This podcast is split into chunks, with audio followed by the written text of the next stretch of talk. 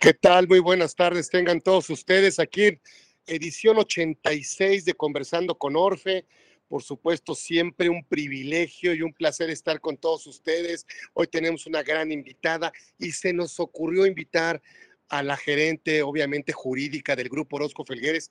Bueno, mi querida, ya muy apapachada, muy querida por nosotros, ya de, bueno, no, no, no le gusta porque es mujer que diga después de tantos años, no, no entró de bebé, pero sí entró muy joven y ha sido, la verdad es que es una gran abogada y una gran persona y se nos ocurrió dar este tema de obligaciones corporativas previas al cierre del ejercicio me siento muy honrado y muy, muy contento de que una colaboradora tan importante para el Grupo Orozco Felgueres, con obviamente su expertise, con su experiencia, con su carisma y con su profesionalismo, esté con nosotros para darnos una pequeña guía antes de presentar, bueno, antes de presentar nuestra declaración anual o de entrada, bueno, saber lo que las empresas deben de cumplir eh, corporativamente, obviamente para que, bueno, pues tengan todo el soporte. Ya ven que eh, eh, la contabilidad cada día crece más, ¿sí?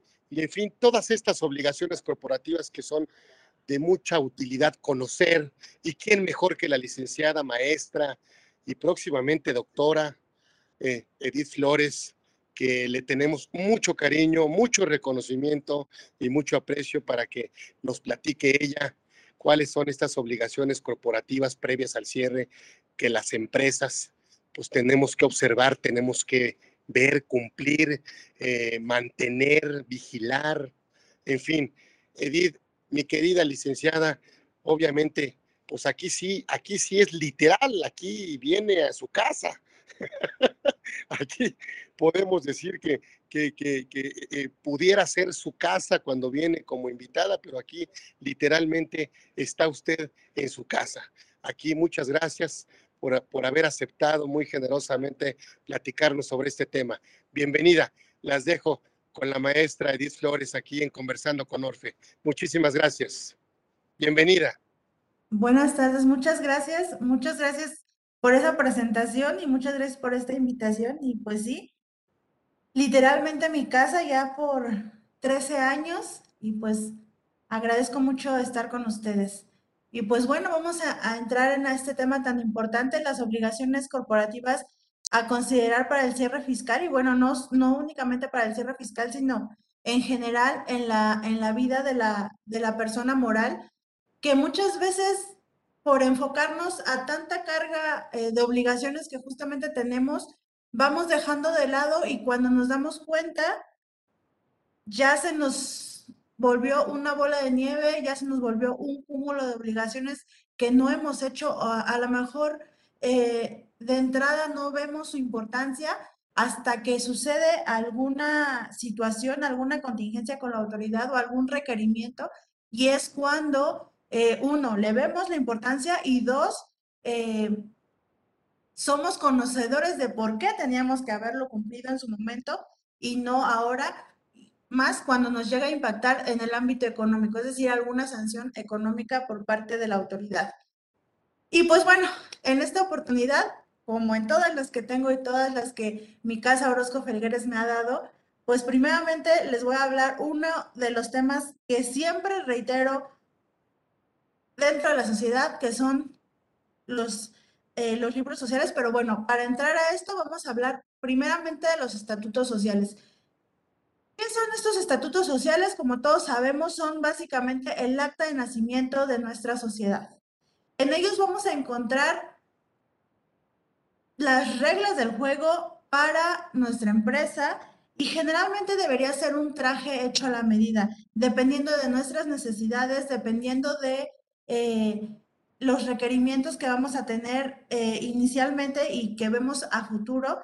Eh, idealmente, por eso les digo, es un traje hecho a la medida desde la figura, nuestros estatutos, las reglas del juego. Porque, ¿qué pasa? Muchas veces únicamente fuimos con el notario, hicimos nuestra sociedad, lo cual es perfectamente este, adecuado, pero muchas veces ni siquiera conocemos bien a bien qué tenemos en esos estatutos, qué pusimos, y muchas veces implica obligaciones o, cargas que, que no conocemos y por tanto no hacemos. Entonces, como primera recomendación, eh, conocer nuestros estatutos sociales y para efectos de, la parte fiscal contable y del, de incluso del cierre del ejercicio, pues tenemos un tema que muy, muy, pocas empresas tienen por ahí, que es la reserva legal.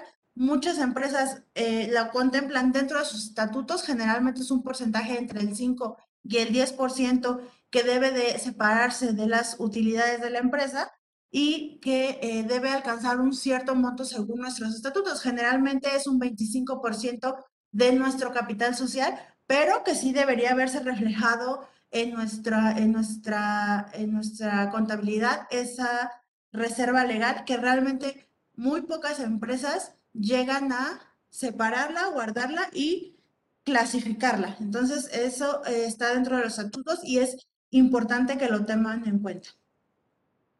Luego, mi tema preferido, el tema con el que todo el mundo les, les insisto, los libros sociales. ¿Por qué es tan importante? No únicamente por tenerlos, sino porque estos libros sociales forman parte de la contabilidad. Eh, y por tanto, pues es, gran, es muy importante que lo tengan. Al formar parte de la contabilidad significa que en caso de que nos lo requiriera la autoridad, tendríamos que exhibirlos junto con las pólizas, junto con nuestras balanzas, con toda nuestra documentación comprobatoria, tendríamos que exhibir estos libros sociales. ¿Ok? Eh, tenemos cuatro eh, libros sociales. ¿Qué son estos libros sociales? Son la historia de la sociedad. Todo lo que ha actuado la sociedad, lo que se ha hecho, está dentro de estos libros. Si nosotros tenemos un proyecto a lo mejor de inversión, un proyecto de enajenación de acciones, un proyecto de colocación de mis, de mis títulos accionarios, pues bueno, yo como inversor o, yo como parte de esta sociedad puedo acceder a estos libros, o bueno, podría ver estos libros y conocer cómo está la sociedad, conocer qué movimientos ha tenido y, y, y fácilmente podríamos tener un resumen en estos libros. Entonces, por eso es su importancia. Tenemos cuatro libros sociales eh, bases que todos los que estamos aquí escuchando esta breve plática deberíamos tener en nuestra empresa. El más importante por, y por excelencia es el libro de actas de asamblea. Tenemos el libro de registro de accionistas o socios, dependiendo de la figura que manejemos nosotros. Eh, el libro de variaciones de capital y el libro de sesiones del Consejo de Administración. Esos son los cuatro fundamentales. De ahí pueden partir otros. Por ejemplo, eh, nosotros manejamos eh, o podemos manejar libros de poderes, ¿no? Es un, básicamente un resumen de qué poderes han sido otorgados, qué poderes han sido revocados y eh, ahorita vamos a hablar más de su importancia, pero es un buen control dentro de la sociedad.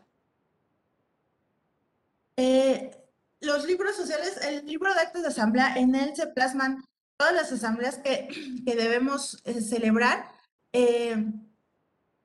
los acuerdos a los que se, a los que se llegan dentro de, asamblea, como sabemos, eh, se toman decisiones eh, colegiadas, entonces en este libro es donde se reflejan esas, esas decisiones, además de las asambleas anuales de las que vamos a hablar más adelante, que por ley deberíamos tener y que ahorita ya de igual forma al cierre del ejercicio deberíamos estar celebrando. Entonces, ahorita vamos a hablar más específicamente de este. Eh, tenemos el libro de registro de accionistas que como su nombre lo dice, es un libro que concentra eh, los datos personales, la identificación de nuestros accionistas y las acciones que tienen en nuestra sociedad o las partes sociales o los certificados de aportación, dependiendo de eh, la figura que, que tengamos. El libro de variaciones de capital justamente refleja los movimientos que nuestra sociedad tenga en cuanto a aportaciones, disminuciones, aumentos o disminuciones del capital, ya sea fijo o variable, en este libro se va a, reflejar. ¿Cuál es la importancia que guarda? Bueno, además de ser la historia que ya habíamos comentado, em, en este libro, especialmente en las sociedades anónimas de capital variable o las sociedades de responsabilidad limitada de capital variable, eh, el, capital variable, al no ser por ley obligatorio su protocolización, aquí es justamente donde lo vamos a reflejar.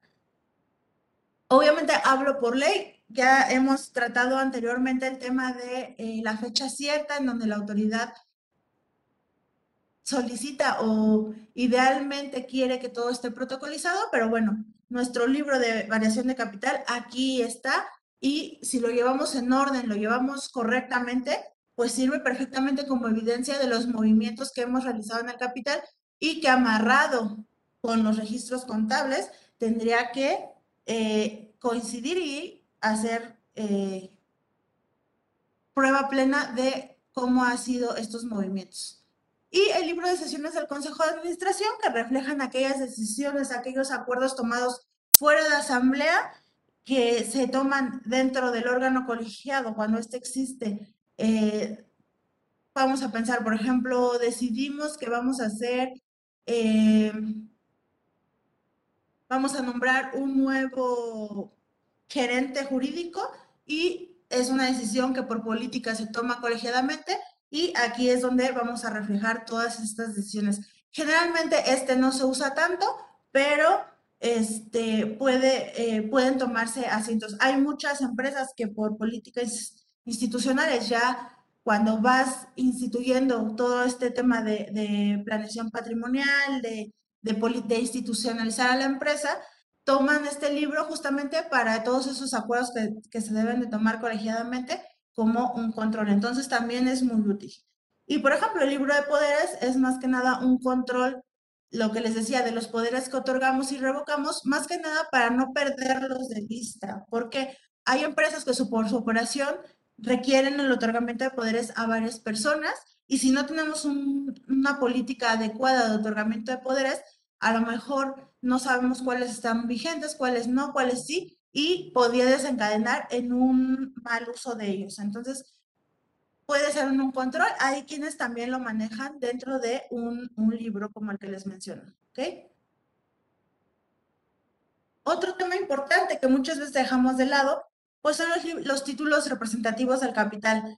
Muchas veces se ven reflejados en el libro del que les hablé, pero eh, estos deberían ser emitidos dentro del año posterior al que se constituyó la, la, la sociedad y tenerlos para efectos de comprobar la tenencia accionaria o del capital que nos corresponda o que le corresponda a nuestros socios o accionistas. Ahí la pregunta es, ¿cuántos de ustedes, cuántos de los que estamos aquí conectados cuentan con estos libros, cuentan con estas, estos títulos representativos de su capital? Entonces también es importante. Dentro de las asambleas debemos considerar que el artículo 27 del Código Fiscal de la Federación, aun cuando decimos, bueno, esta es una, eh, una normativa fiscal, sí viene a normarnos una parte de las sociedades en el sentido de que nos obliga a incluir dentro de nuestras asambleas el RFC de los socios. Invariablemente debe de constar ahí. Ese es un requisito que muchas veces olvidamos y que es de lo primero que la autoridad llega a observar porque les digo, al final del día es un requisito de ley y si no lo tenemos, pues es una, omisión, a lo mejor no es una falta tan grave, pero pues bueno, imagínense sumados dentro de la historia de su sociedad, falta por falta tras año, entonces cuánto podemos llegar a generar en caso de una sanción económica. Era lo que les decía, para efectos del cierre fiscal, debemos tener en cuenta que ya en estas fechas tenemos que eh, celebrar lo que le llamamos nosotros nuestra asamblea anual. Básicamente se discuten, se aprueban los estados financieros de la sociedad, eh, se discute la permanencia o en su caso la revocación del, del administrador único o del consejo de administración, dependiendo del órgano que, que tengamos instaurado, y el, el, órgano de vigilancia, sea un comisario, sea un, un consejo de comisarios o, eh, un órgano de vigilancia distinto, que dependiendo del que tengamos instituido, tendrá que presentar un informe. Entonces, en, este, en esta asamblea anual es donde se aprueban estos informes. Generalmente se, se únicamente se ratifica a estos órganos y se, eh, se hace el cierre. Esta asamblea anual debe celebrarse por ley dentro de los primeros cuatro meses del ejercicio, es decir, entre enero y abril del ejercicio que corresponda. Y es por eso que les digo, ya para, estos para estas fechas ya tendríamos que estar haciéndola también porque justamente coincide con la presentación de la declaración anual y nosotros ya tendríamos que estar eh, presentando para aprobación, para presentar nuestra declaración, estos estados financieros. Entonces, eh, es importante que tengan al menos esta asamblea. Entonces, es importante tener nuestros libros y no solo tenerlos, sino tenerlos debidamente actualizados año con año con esta asamblea anual, si es que no tenemos otros actos que, que plasmar, bueno, al menos debemos tener esta asamblea en nuestros libros. Eh, recuerden que por ley, si no tenemos libros, técnicamente tendríamos que protocolizar todas nuestras asambleas. Entonces, por eso es importante que cuenten con estos libros. También debemos de tener nuestros avisos en orden. Eh, y con avisos me refiero principalmente a los corporativos que tenemos en primera instancia al aviso de inscripción en el libro especial de los socios o en el registro de acciones con la estructura accional vigente. Así se llama. Eh, es un aviso que ya no es nuevo, ya tiene algunos años. Fue eh, instaurado con la reforma a la Ley General de Sociedades Mercantiles de 2018, es decir, ya tiene cuatro años, cuatro años vigente, y es básicamente un informe de nuestro capital al, eh, a la Secretaría de Economía a través del sistema de publicaciones electrónico de las sociedades mercantiles de la Secretaría de Economía, y es muy, muy sencillo, es informarle que, cuál es nuestra estructura accionaria vigente. Entonces, esto es principalmente para las sociedades anónimas y la sociedad de responsabilidad limitada, es decir, mercantiles, como su nombre le dice, este, y funge como un, como un control para, para ellos. Eh, les, había, les he platicado ya antes de este sistema electrónico de publicaciones de las sociedades mercantiles. Es, un, es el sistema electrónico de la Secretaría en el que lleva el control de los actos corporativos de las empresas, llámese publicaciones a convocatorias, avisos de liquidación, fusión, este, escisión, los balances por liquidación. Todo esto eh, lo podemos encontrar ahí. Es información que se encuentra pública a nuestra disposición y si ustedes lo desean, pueden perfectamente entrar al, al portal y enterarse de, de, todo lo que, los actos corporativos que tengan las empresas ahí, eh, ahí pueden, pueden revisarlo. Entonces, si un día no tienen sueño, se enteran de muchas cosas muy interesantes ahí. Entonces, y aquí es donde debemos presentar este aviso.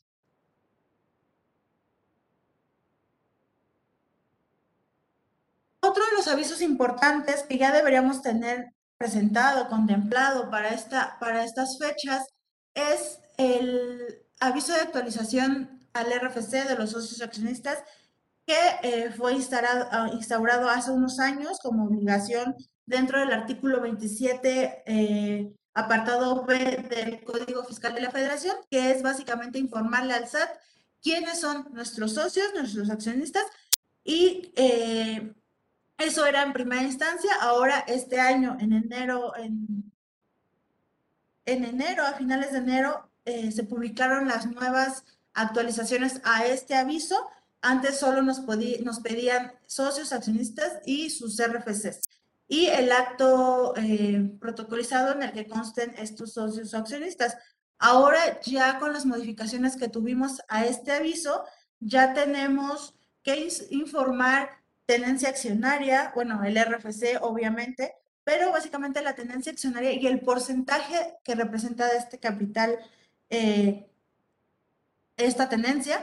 Y un dato muy importante que la autoridad le está dando eh, gran relevancia y que ya hemos hablado en otros ámbitos de este, que es el eh, beneficiario controlador, es decir, el beneficiario de las posibles utilidades que pueda tener nuestra empresa, también ya es un dato que no los requieren en este aviso de actualización del, del RFC de socios o accionistas. Entonces, también ya al día de hoy ya deberían tenerlo presentado porque es una obligación de ley debimos tenerlo desde 2020, nos dieron oportunidad hasta 2021 y eh, nos volvieron a dar como una oportunidad hasta este año para que ya todo esté en regla respecto a este aviso del del SAT. Entonces, nada más diferenciando, uno es de la Secretaría de Economía, es para las sociedades mercantiles, y el otro es para el SAT, para efectos de informar nuestro capital y nuestra tendencia accionaria. Son similares, pero son dos distintos. Y son obligaciones de ley, es decir, si no se cumplen, hay sanciones. Y aquí está respecto a la, al aviso que les hablaba del SAT, es una multa pues pequeña, vamos a decirlo de alguna forma, 4.200 a 8.400 pesos más o menos. Y, pero bueno, fuera de la sanción económica, lo más preocupante es que se prevé una restricción temporal del certificado. Es temporal, eso es, eso es claro, en caso de incumplimiento, en caso de que no lo requieran, sigamos sin cumplir. Y eh, es más grave cuando es una conducta reiterada, es decir, nos lo piden, nosotros no lo presentamos, nos lo vuelven a pedir y seguimos omisos de esta, de esta, de la presentación de esta obligación. Entonces, nada más para considerar su, su importancia. Un tema también que a mí me encanta y que muchas empresas lamentablemente dejamos de lado es el tema del blindaje contractual o soporte contractual. No es más que eh, proteger a nuestra empresa para eh, posibles contingencias con un adecuado control y celebración y documentación de nuestras operaciones a través del soporte contractual. Sean las operaciones que sean, sea en el momento que sea, esto es muy importante. ¿Por qué viene a colación en el cierre fiscal? Porque justamente al estar haciendo este cierre, surgen dudas sobre nuestros ingresos, sobre, sobre, surgen dudas sobre nuestros gastos, eh, ¿por qué pagaste así? ¿Por qué pagaste así? ¿Por qué hiciste esta deducción? Todo eso. Y si no tenemos un contrato para empezar, pues ni siquiera sabemos cómo está eh, constituida esa operación. Y viene el problema después si es que no los requieren, si tenemos por ahí un tema de deducciones que nos observen o un tema de alguna revisión, las famosas invitaciones muy amables del SAT que está haciendo últimamente a una revisión profunda, pues bueno, estas operas, este soporte contractual o este blindaje contractual nos es de utilidad para poder comprobar cómo estamos haciendo nuestras operaciones y que no estamos haciendo nada raro. Y si hay algo por ahí, pues bueno, al menos tenemos un contrato que, que nos, nos avale, que nos respalde. Entonces, por eso es importante también que para este cierre lo vean, lo revisen cómo están. Y más que nada también en el caso de las empresas que se auditan o que, que aunque no sea para efectos fiscales, sino para efectos financieros, tienen una revisión, a los auditores invariablemente se los tendrían que solicitar, se los van a solicitar y ustedes tendrían que eh, presentarlo. Además de que, bueno, eso sería una observación para el caso, le digo, si, es internamente para la alta dirección, para eh, para señalarlo si es que no existe como un punto importante a considerar. Entonces, por eso les viene a colación. Aquí les puse algunos contratos eh, de los más comunes, de los más importantes dentro de la operación de la empresa, como pueden ser compraventas, arrendamientos, este, permutas, contratos de donaciones, no solamente dentro del ámbito empresarial, sino dentro del ámbito personal, ahora que vienen las personas físicas, es uno de los contratos más usados en el caso de movimientos por ahí con nuestras, nuestros hijos o, cuestiones de esa naturaleza. Es importante. Y los contratos de mandato que a lo mejor creemos que no lo usamos tanto, pero son muy usados dentro de los grupos empresariales, eh, dentro de las empresas que a lo mejor unos hacen pagos por otros, este, este tipo de, de nos sirve. Entonces, por eso es importante. Y dentro de, las, de los mercantiles, pues resaltan el de comisión, el de depósito o el de préstamo, dependiendo de las operaciones que realicemos. Y pues son importantes porque justamente también van a marcar la pauta para el cumplimiento de nuestras obligaciones, de, de lo que pagamos, de lo que gastamos. Entonces, por eso es muy importante. Y bueno, uno de los temas importantes que ha cobrado también más fuerza, pues es contratos laborales. Muchas veces dejamos de lado esta parte laboral. Eh, Y es muy importante porque una de las principales contingencias de la empresa viene por este lado, por los empleados, por un inadecuado manejo de estos documentos, de las relaciones laborales que tenemos. Entonces, de entrada, un documento básico con el que deberían contar y con el que ya deberían tener respaldado todas sus operaciones, bueno, en este caso, hablando de relaciones laborales, pues es con su contrato, sea un contrato por tiempo determinado, por tiempo indeterminado, por una capacitación inicial o un contrato de prueba, debemos tenerlo. No, no debemos dejarlo de lado porque después vienen los problemas, después cuando vienen los procesos en materia laboral, es decir, una demanda o alguna situación de esta naturaleza o alguna queja incluso, pues es cuando nos enfrentamos con los problemas por no tener un adecuado control documental. Otro tema importante es la protección de datos personales. Esta ley tampoco es nueva, ya tiene, eh, ya tiene 10 años que fue eh, promulgada esta ley eh, y aún así hay mucho desconocimiento de ella, mucho incumplimiento de esta ley y ahorita vamos a ver a grosso modo las sanciones. Y son muy importantes porque son sanciones fuertes y son procedimientos complicados de desahogarse ya con la autoridad, porque ellos no, no nos dan mucha oportunidad, ellos llegan a pedir, ellos llegan a, aquí estoy, ya vine, dame tu documentación y si nos agarran descuidados, desprevenidos, son sanciones económicas muy, muy importantes. ¿De qué habla la ley de protección de datos personales? Básicamente nos habla de un documento base que es el aviso de privacidad es un documento ya sea físico, electrónico o por cualquier otro medio en el que nosotros debemos informar a las personas de los que recabamos datos personales cómo vamos a usar estos datos personales. Y este documento debe ser fácil, digerible para cualquier persona. Y debemos tener tres modalidades mínimas, integral, simplificado y corto, que es básicamente completo, resumen y más resumen pero debemos tener los tres. Muchas empresas no lo tienen y no solo eso, incluso eh, dependiendo de su asesor, dependiendo de su abogado, hay por sectores integral de trabajadores, porque obviamente no es lo mismo que yo le pido a mi trabajador, que yo le pido a mis proveedores, que yo le pido a, mi, eh, a mis clientes. Entonces va seccionado también. Por eso es importante este aviso de privacidad porque debe ser muy específico respecto a la información que pedimos y para qué la pedimos. Este documento también generalmente es un traje hecho a la medida. Podemos encontrar diversos modelos si quieren en internet, pero si no se adecuan correctamente, pues realmente no van a servir de mucho en dado caso de una contingencia en esta materia. ¿Por qué? Pues porque no se adecua a lo que yo pido en la realidad, no se adecua a mis procedimientos, no se adecua a, lo que yo pido de mis clientes o de mis proveedores. Entonces, por eso es importante este documento. Y más que nada por las sanciones económicas que esto me implica. Miren, tan solo por no usar adecuadamente este o no dar acceso adecuado a los derechos contemplados por esta ley, que son los llamados, llamados derechos ARCO, que seguro muchos hemos escuchado, porque nosotros como personas físicas tenemos derecho a reclamarlos, que son los derechos de acceso, rectificación, cancelación y oposición.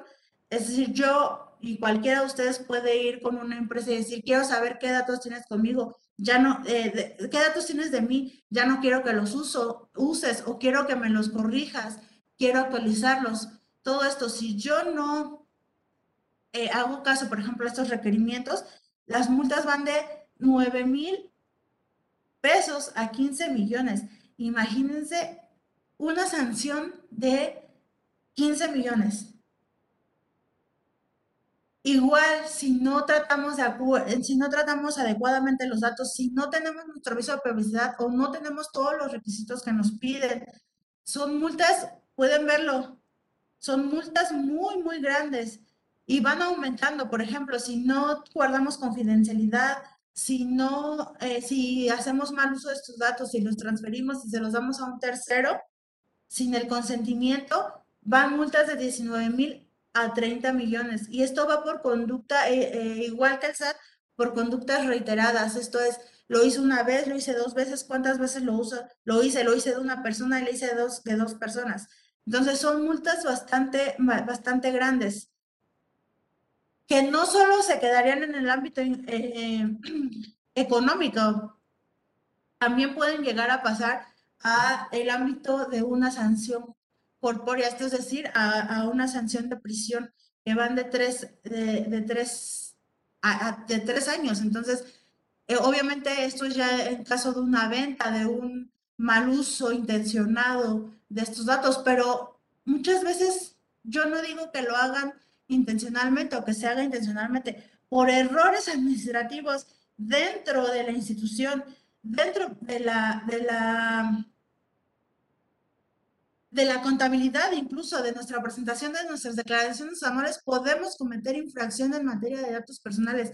Podemos estar cargando datos de, de, personas que no son información confidencial, financiera, patrimonial de una persona que no, no tiene nada que ver con nosotros. Parece increíble, parece poco probable, pero pasa. Pasa, ha pasado, hemos visto de esos casos y las sanciones no son baratas por un error, un simple y sencillo error. Y eso partiendo de la idea que, por ejemplo, en el caso que les, que les planteo, se tenía un aviso de privacidad adecuado, se tenía eh, este, políticas, se tenía todo, y aún así fueron sanciones de al menos 100 mil pesos.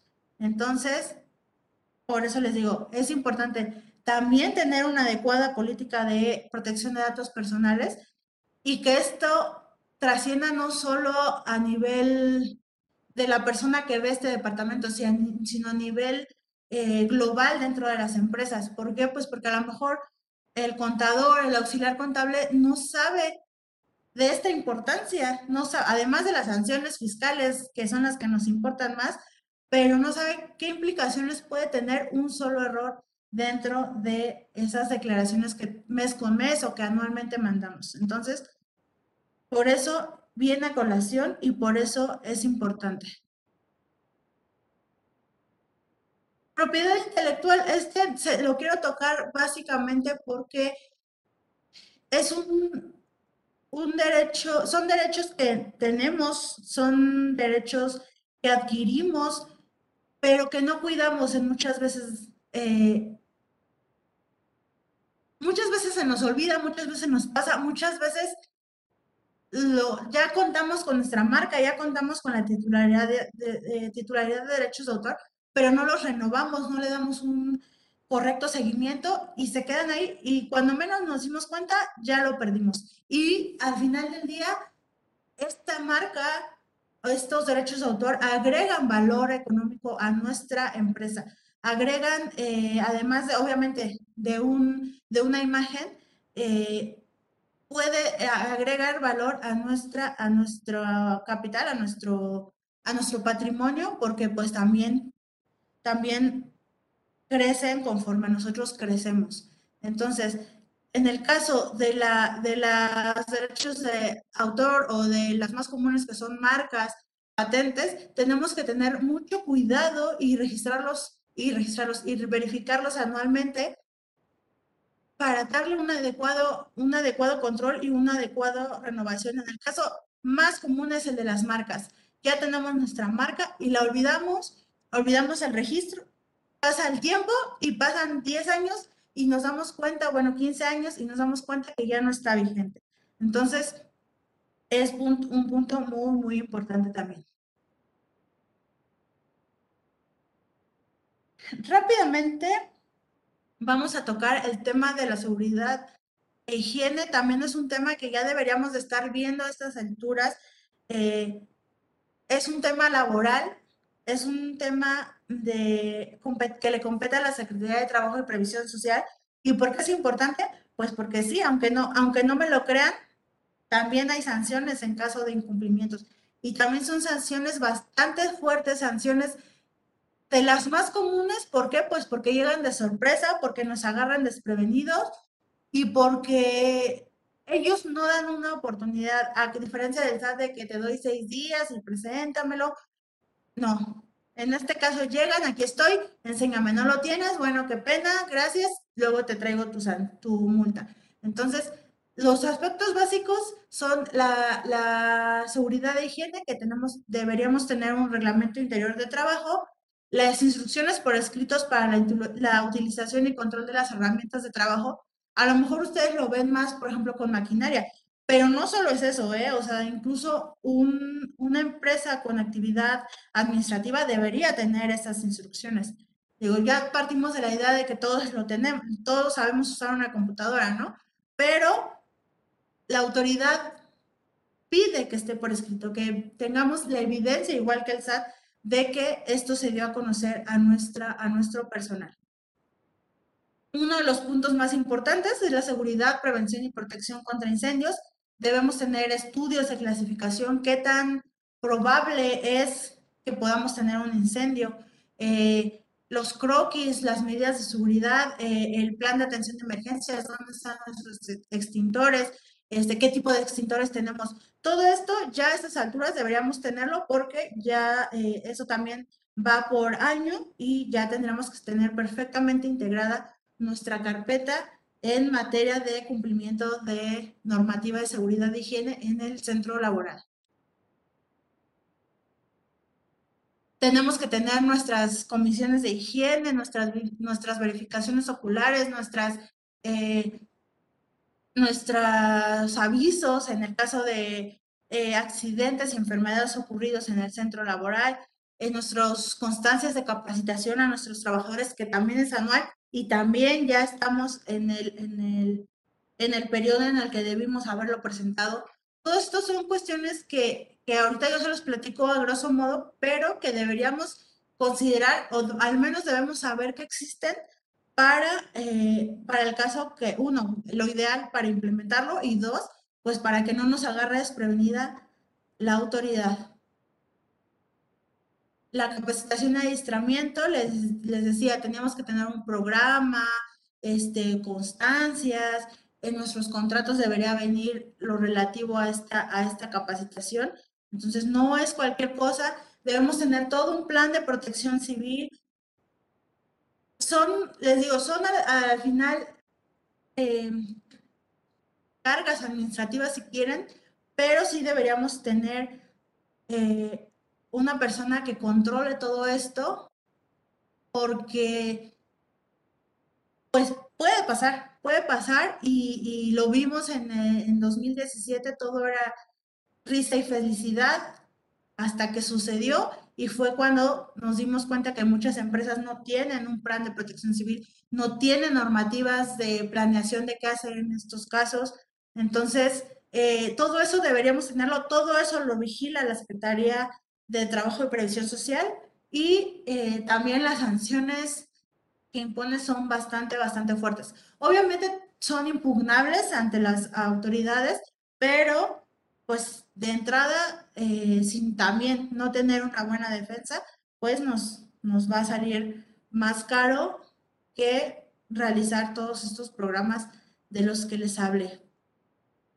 Ya un rubro más, más enfocado a actividades vulnerables, pues tenemos la prevención de lavado de dinero, deberían ya también tener cerrado su ejercicio en cuanto al cumplimiento de sus obligaciones en materia de prevención de lavado de dinero, si es que si es que lo tienen, si es que tienen esta obligación eh, y vigilar y ser conscientes también de si la tienen o no la tienen, ¿ok? Ahorita, eh, más que nada en el tema de, la, de los servicios especializados del llamado REPSE, eh, diferenciar perfectamente si es que estamos obligados o no para no encuadrarnos en una obligación que no tenemos. ¿Por qué? Porque son obligaciones adicionales. Aquí están, a grosso modo, es darnos de alta, designar un responsable, identificar, dar avisos e informes dependiendo de los umbrales. Ya algunos de ustedes ya hemos hablado de este tema más ampliamente, ya visto casos muy específicos, pero eh, son, son, son importantes. Y les digo, ya a estas alturas ya tendríamos que tener nuestro, cerrado nuestro ejercicio 2021 con avisos, informes, expedientes de identificación y nuestras políticas. Entonces, es importante que si todavía no lo tienen, lo revisen y comiencen a trabajarlo para no generar contingencias. Y bueno, aquí a grosso modo les, les, les enseño cuáles son las actividades vulnerables para ver si algunos de ustedes están eh, dentro de la obligación. Tenemos los juegos y sorteos, tenemos eh, el otorgamiento de préstamos, es uno de los puntos más importantes que se tocan dentro de las estructuras, porque a veces estamos haciendo este tipo de operaciones vulnerables sin siquiera darnos cuenta, sin ser conscientes de las implicaciones que tienen esos préstamos que yo estoy haciendo.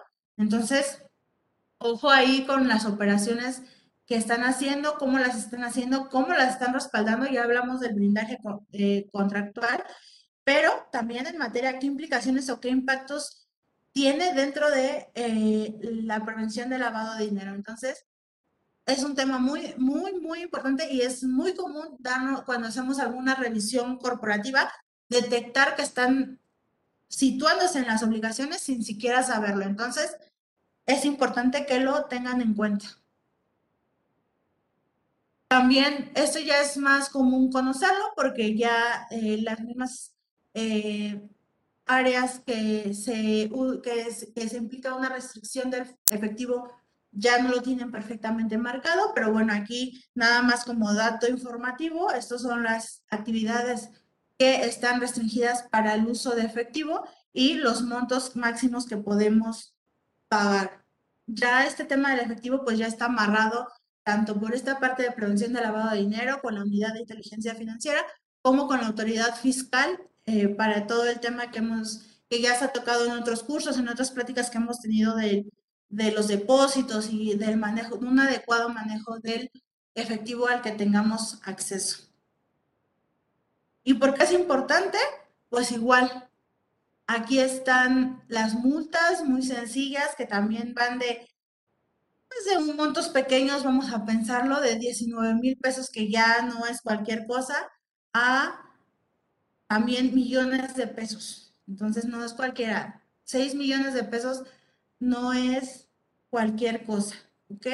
Ahora, nada más, igual me gustaría que contemplara dentro de estas obligaciones corporativas dos cosas importantes. La verificación del domicilio ante el SAT. Si ustedes revisan su constancia de situación fiscal, en muchos casos dice domicilio sin verificar en el mejor de los casos. Hay algunos que dice ahí no localizados. Si dicen no localizados, ahí sí corran a arreglar su situación fiscal.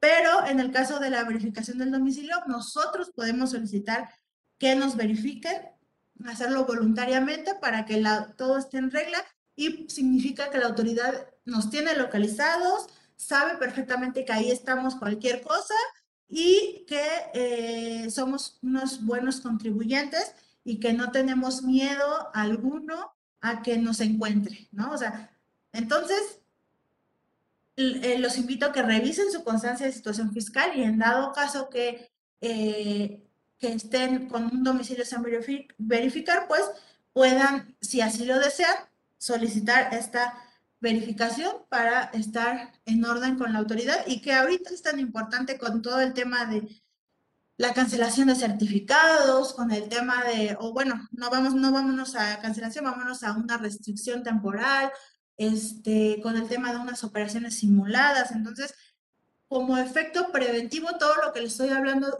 tiene un efecto preventivo justamente para a futuro no tener alguna contingencia. O si la tenemos, disminuir el impacto de esta. Y adicionalmente a todo esto de la reforma laboral, eh, con el REPSE el, adecuado cumplimiento a los avisos ante el IMSS y ante el Infonavit. Eh, ya también a esas alturas ya cerramos también un, eh, ya cerramos cuatrimestres para presentar la información a la autoridad, entonces ya tendríamos que haber presentado alguno. Y ojo, también es muy importante que verifiquen el marco de su obligación. ¿Bajo qué actividad están dados de alta en el REPSE, si es que tienen REPSE.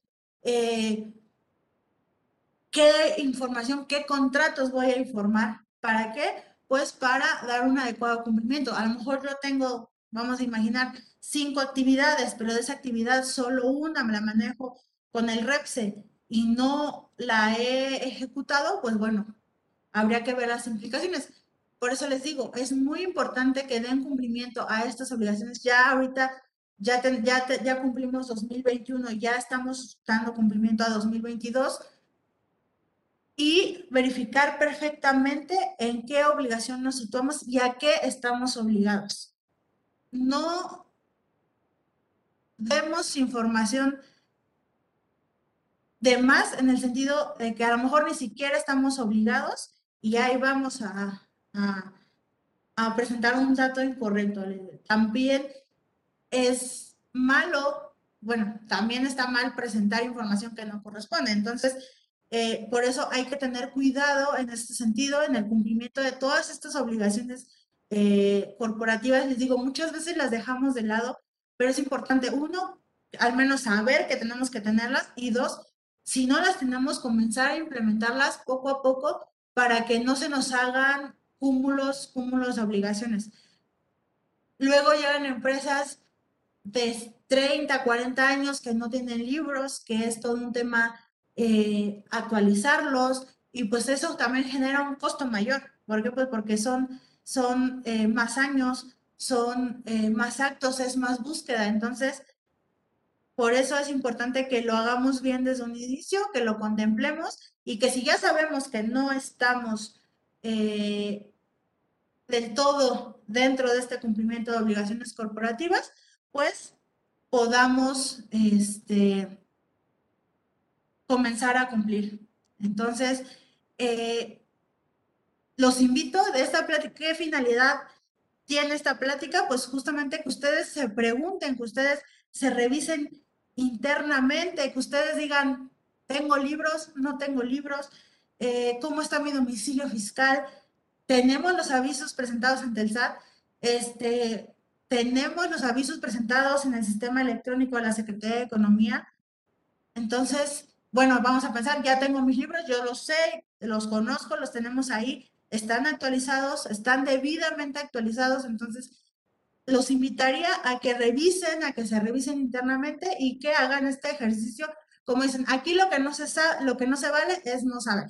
Al menos que sepamos que pues a lo mejor tenemos por ahí una pequeña deficiencia que se puede corregir perfectamente, pero que tenemos que hacerlo en el momento eh, adecuado. ¿Ok? Eh, por aquí tenemos preguntas.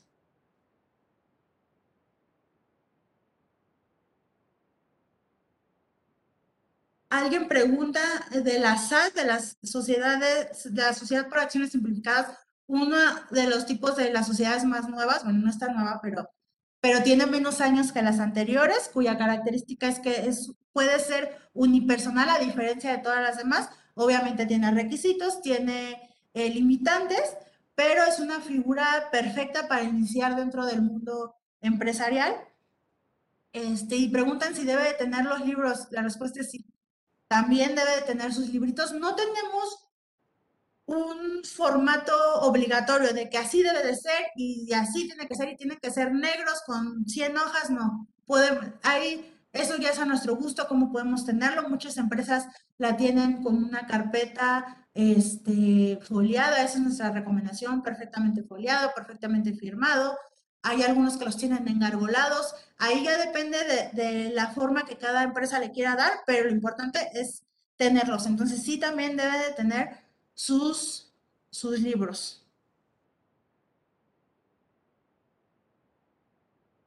El material, sí, claro, se los podemos compartir sin, sin problema. Por ahí, este, tienen el correo del instituto, nos pueden escribir como ustedes gustan y se los podemos compartir. Si se requiere ejercer los derechos SARCO, hay un documento específico. Eh, no, nosotros como personas físicas podemos, bueno, las personas en general pueden ejercerlos. No hay un formato específico. Yo soy Edith, te puedo escribir un correo y decirte, quiero hacer uso de mis derechos ARCO respecto a mis datos personales y ya. Yo como entidad tengo que hacer eh, caso de esa solicitud, aun cuando no venga en un formato específico, únicamente tengo que identificarme perfectamente, ¿no? Obviamente yo voy a pedir mis derechos por los derechos de Edith Flores, no voy a venir a pedir por los Humberto. ¿no? Humberto a lo mejor ni siquiera quiere y yo ahí voy a meterme, pues no. Entonces, lo único que se requiere es que yo me identifique como la titular de esos derechos y, y ya. Por ahí, si gustan, en algún momento también podemos dar una plática de protección de datos personales. Es un tema muy importante, muy interesante y hay muchos detallitos que como empresas debemos conocer. Bueno, no solo como empresa, como particular también debemos conocer para hacer valer nuestros derechos.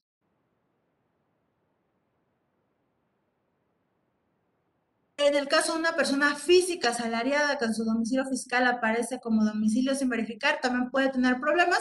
Sí, más que problema es preventivo, les decía, de que quiere decir que aún no nos verifican, que aún, o sea, que saben que existimos, que saben que ya manifestamos un domicilio fiscal, pero, eh, pero no, ellos no les consta. O sea, yo digo que vivo aquí, pero pues no, no les consta, ¿no? Entonces, este, bueno, a pesar de los mecanismos que ya han implementado, pero bueno, eh, como persona física también es importante que lo verifiquen, este, para evitar una contingencia posterior de que nos salgan con que fueron y no nos localizaron, que, o que estamos como no localizados, o que a lo mejor estamos haciendo por ahí algo raro. Como asalariado el impacto es menor porque técnicamente solo tenemos ese, ese ingreso que nuestro patrón este, informa y que a lo mejor dependiendo de nuestro nivel de ingresos, o de nuestra eh, actividad laboral, pues podemos o no estar obligados a presentar declaración anual dependiendo de nuestras características específicas, pero sí es importante para evitar una contingencia y más que nada les digo, es, es un acto nuestro de ir y decir, aquí estoy, soy bueno, no tengo miedo de que me encuentren y listo. Entonces, pueden, puedes hacerlo perfectamente, Aurora. ¿Ok? Entonces, no sé si hay alguna otra duda, algún comentario. Con todo gusto es el momento para, para hacerlo. Tenemos un par de minutos.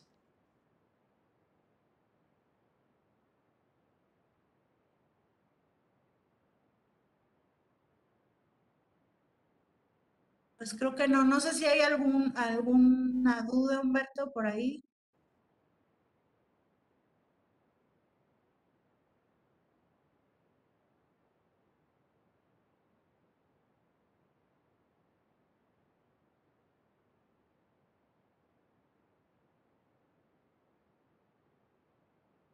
Muchísimas gracias, maestra Edith.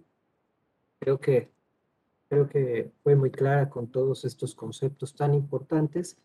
Agradezco a nombre de, don Carlos Orozco, del maestro Carlos Orozco, su participación aquí con nosotros. Em, obviamente, pues somos de casa. Muchísimas gracias. También agradecemos a todos los participantes, a todas las personas que nos hacen favor de conectarse. Este fue nuestro conversatorio número 86 y los esperamos. La próxima em, le vamos a entregar una, una, un reconocimiento, aunque sea virtual, ya después se lo damos en persona. Maestra Edith, aquí está. Reconocimiento por esta participación aquí en el conversatorio. Perfecto, pues muchas gracias y muchas gracias a todos por, por escucharme en esta hora y cualquier duda, estamos a sus órdenes. Ya por ahí eh, tienen nuestros medios de contacto y de cualquier forma también nos pueden contactar por redes sociales, por donde ustedes eh, gusten, podemos con todo gusto solucionar cualquier duda y comentario adicional o más específico a, a su situación. Pues yo les agradezco y los esperamos en nuestro próximo conversatorio, que es el próximo miércoles, con otro tema muy, muy importante, muy interesante y pues también a los cursos que ya les estuvieron eh, este, proyectando, que están en nuestra agenda para este mes de abril. También los esperamos con mucho gusto. Pues muchas gracias y hasta luego. Muchísimas gracias a todos. Hasta luego. Muy buena tarde.